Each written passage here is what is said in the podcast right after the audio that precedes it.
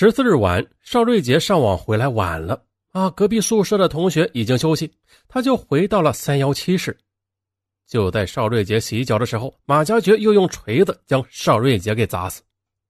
马家爵供述：“我跟邵瑞杰很好的，邵瑞杰还说我为人不好。我们那么多年住在一起，我把邵瑞杰当朋友，真心的朋友也不多啊。想不到他们会这样说我的为人，我很绝望。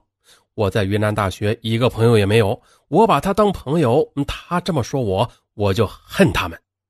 而公伯和马家爵从来没有冲突，来往也不多。”那同样啊，也没有参加马和邵的牌局，就是因为过生日没有请马家爵，而邵瑞杰又用此事教训马家爵。切，就是因为你人品不好，所以公伯过生日都没有叫你啊，因而被马家爵怀恨，惨遭杀害。这就是躺枪啊！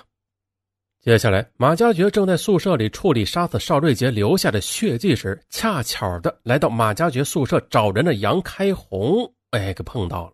这下好吗？看到了不该看的事马家爵担心事情泄露，便杀害了杨开红。由此呢被杀害的这四名同学全部是头部被锤子击中致死。最终，马家爵把他们一一的藏在宿舍的衣柜内，并且用黑色的塑料袋扎住头部，防止血流出来。然后又用胶带纸和报纸蒙住衣柜，用锁锁好。随后的马家爵开始了逃亡之路。十七日，他到火车站乘车之时，所使用的假身份证被铁路警方查获。但可惜的是，由于当时在三幺七宿舍内的四具尸体还没有被人发现，于是他逃脱了铁路警方的处理，悄悄的又搭上了去往广州的火车。二零零四年四月二十二日，昆明中院公开审理了马家爵涉嫌故意杀人附带民事诉讼一案。并于四月二十四日作出刑事附带民事判决，认定马家爵犯故意杀人罪，判处死刑，剥夺政治权利终身。宣判之后，在法定期限内，马家爵没有提出上诉，于是昆明中院依法报送云南省高级法院核准对马家爵的死刑判决。六月十七日上午九时，云南省高级人民法院裁定核准了昆明市中级人民法院以故意杀人罪判处马家爵死刑、剥夺政治权利终身的刑事判决。宣判结束，马家爵即被押往刑场执行死刑。而就在马家爵被执行死刑后，马加爵临行前写的一封信让在场的警察都落泪，《长恨歌》等文章在网络疯狂转发。文章称，马加爵是因为受尽欺负，这才无奈杀人的。大家都知道，马加爵是大学生啊，曾经成绩不错，又比较贫困，在被捕的时候，几张照片相当凄惨。其实啊，逃亡的人都很凄惨啊，这勾起了一些人和媒体的同情心。于是呢，部分人就开始深挖马家爵的优点亮点，深挖马家爵犯罪时的社会背景。那，这些本来是无可厚非的，但是挖着挖着，一些东西居然就被挖变味了。马家爵的罪行本身居然被原谅了，被美化了。啊，一些人开始歌颂马家爵的果敢和勇猛，计划周密，呃，智商高等等。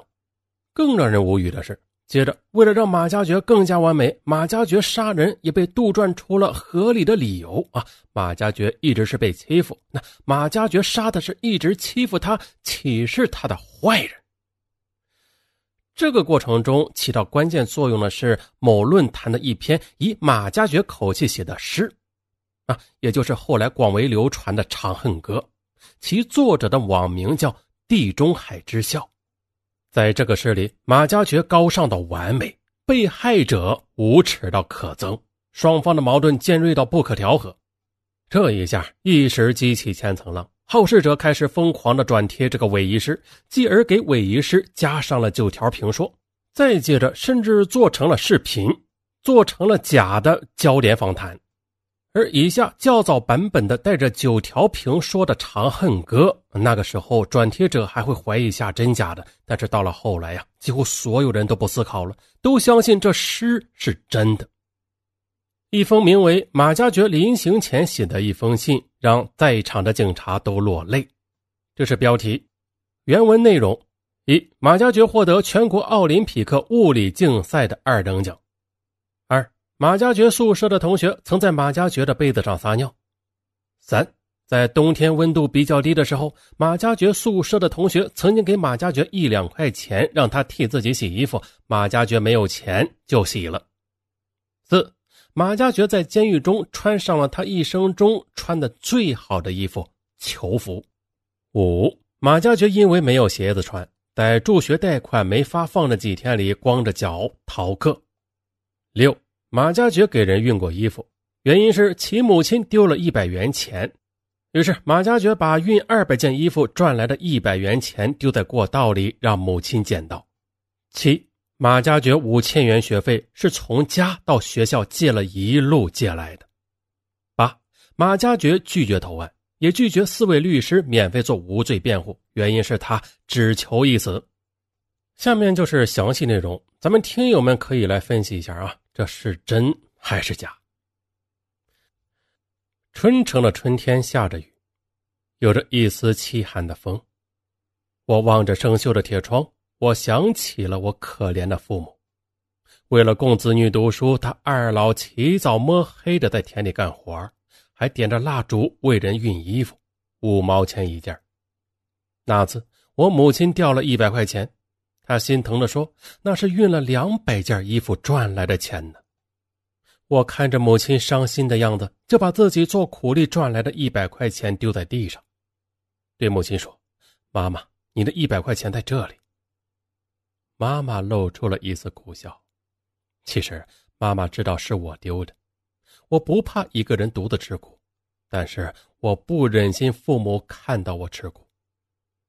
读大学几年，我没有问家里要过一分钱，我总希望父母不要为我操劳，他们年纪大了，辛苦了一辈子，而我怎么忍心增添他们的负担呢？但是学费是高昂的，我必须自己去卖苦力啊，耽误学习也是没有办法的事情。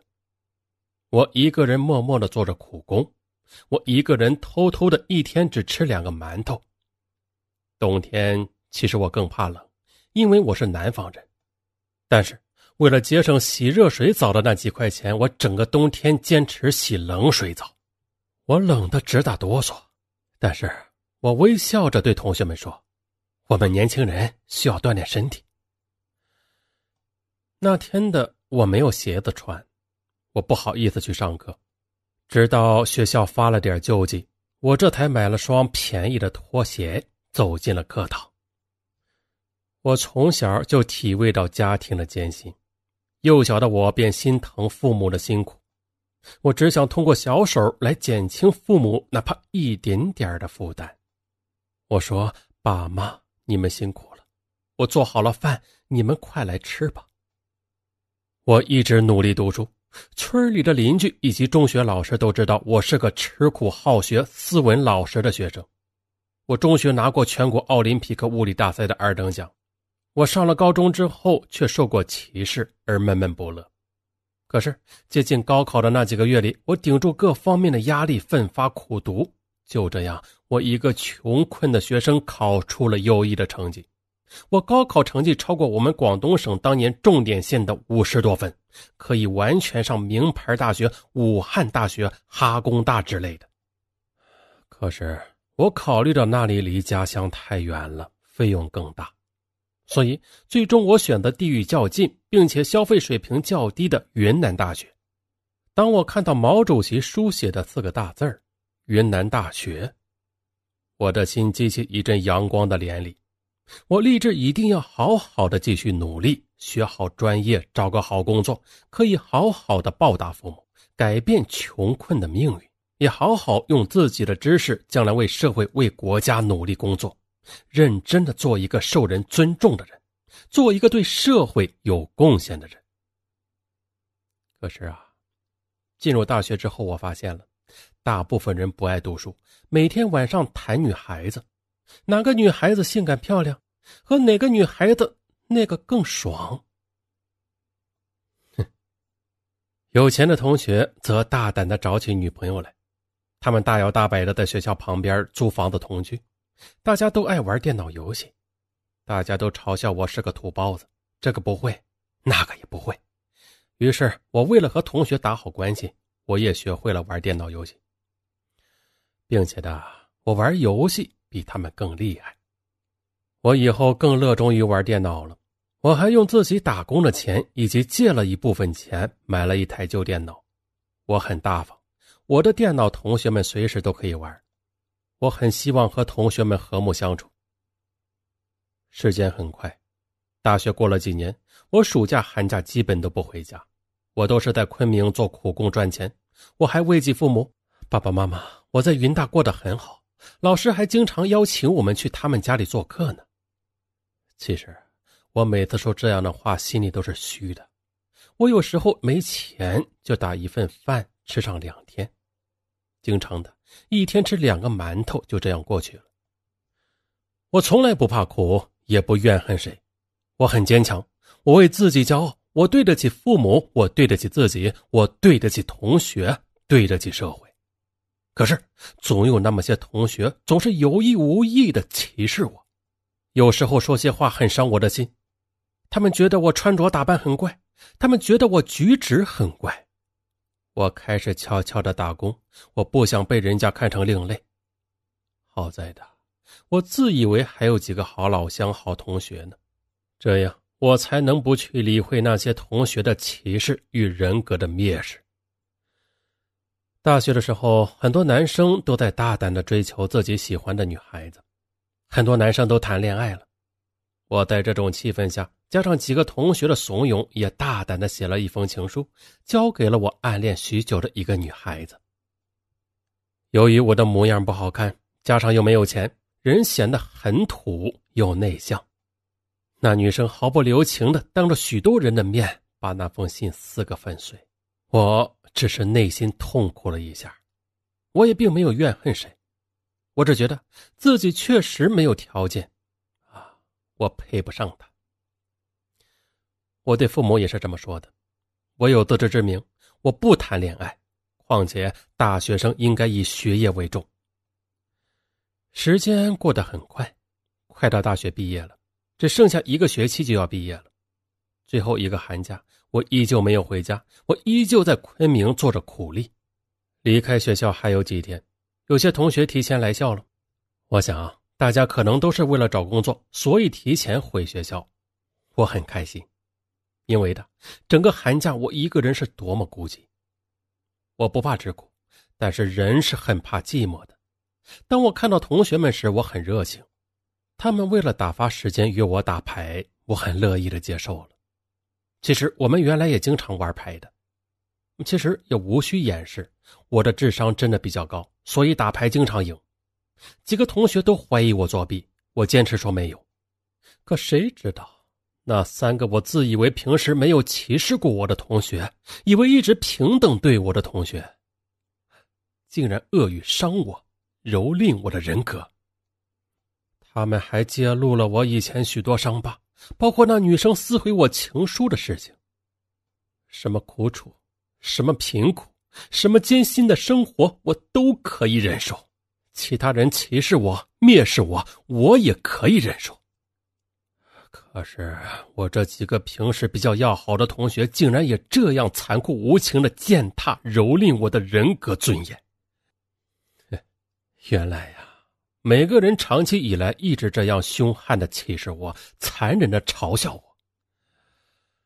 原来是这样的，我的心很痛，我的泪悄悄的落下了。但是我是一个坚强的人，我不曾被艰辛贫苦的生活打败。可是呢，当我的人格尊严被人糟蹋的不成样子的时候，当我的过去伤痛被人再次拿出来嘲讽的时候，我的心滴血了。践踏我的，竟然还是平时关系很好的同学，以及老乡。我在这种气氛下再也难以立足了。是他们残忍的对我，是他们不给我活路。我伤痛的心找不到归处，我总浮现出他们淋漓尽致侮辱我的样子。我没有退路了，我决定玉石俱毁。我决定给那些歧视穷苦人的人一个教训。我决定给那些无情践踏、残忍蹂躏穷苦人人格尊严的人一个教训。我本来已经习惯被人歧视、被人蔑视的，可是的，这次他们表现的实在是太淋漓尽致了。他们嘲讽时的无情，他们侮辱时的可恶，这一切让我下定了决心。终于的，我买了一把铁锤，结束了他们几个人的生命。于是，我逃跑。我想，如果没有抓到我，那以后我会到一个没有歧视、侮辱的地方重新做人。万一被抓到的话，那就一死百了。我是不怕死的，我只想死刑。我不愿意被判无期徒刑，因为那样会给我父母带来压力的。许多人都说我是杀人恶魔，说我杀红了眼。其实说心里话呀，我只是想杀那些无情蹂躏、糟蹋别人人格的人。我不想伤及无辜的。当我另一个同学来找我，因为在我最穷困的时候，他并没有歧视我，反而打饭给我吃。我深刻的懂得人间真情的可贵。我曾经对自己说：“滴水之恩，涌泉相报。”我一定会报答这位同学的。可是，我现在留下了一个永远的遗憾，我没有机会报答这位同学了。我听到飘叶进来的歌声了。好像是梦驼铃，多么熟悉的旋律啊！这让我想起了经常帮助我家的十四叔和十四婶。我们那个家虽然很穷，但大家都相互关怀，大家都感到很快乐，没有歧视和蔑视，从来不知道什么是人格践踏。我是多么的想和陶渊明那样，就永远的生活在我那个村子里，天天看着清澈的流水。望着袅袅的炊烟，写着清新的诗歌，多美好啊！可是现在，只好等来生了。爸爸妈妈，对不起了。儿子不孝，儿子来生一定会让你们过上好日子。警察又来提审我了，我总能听到外边摩托车的声音。为什么总是那样飞扬跋扈？我怀念石哥开的摩托车修理店，在我印象中那是很赚钱的。石哥骑摩托车时很英姿飒爽，那摩托车的声音是那样的婉转清脆，我仿佛又坐在石哥的摩托车上了，慢悠悠的行走在我可爱、淳朴、亲切的家乡。好，如上就是网传的马加爵的遗书，而也就是因为这个呀，如今一有大学生刑事案件，马加爵的名字就被一次次的提起，啊，大多数以无辜可怜的形象出现，马加爵是受欺负才杀人的说法几乎定型。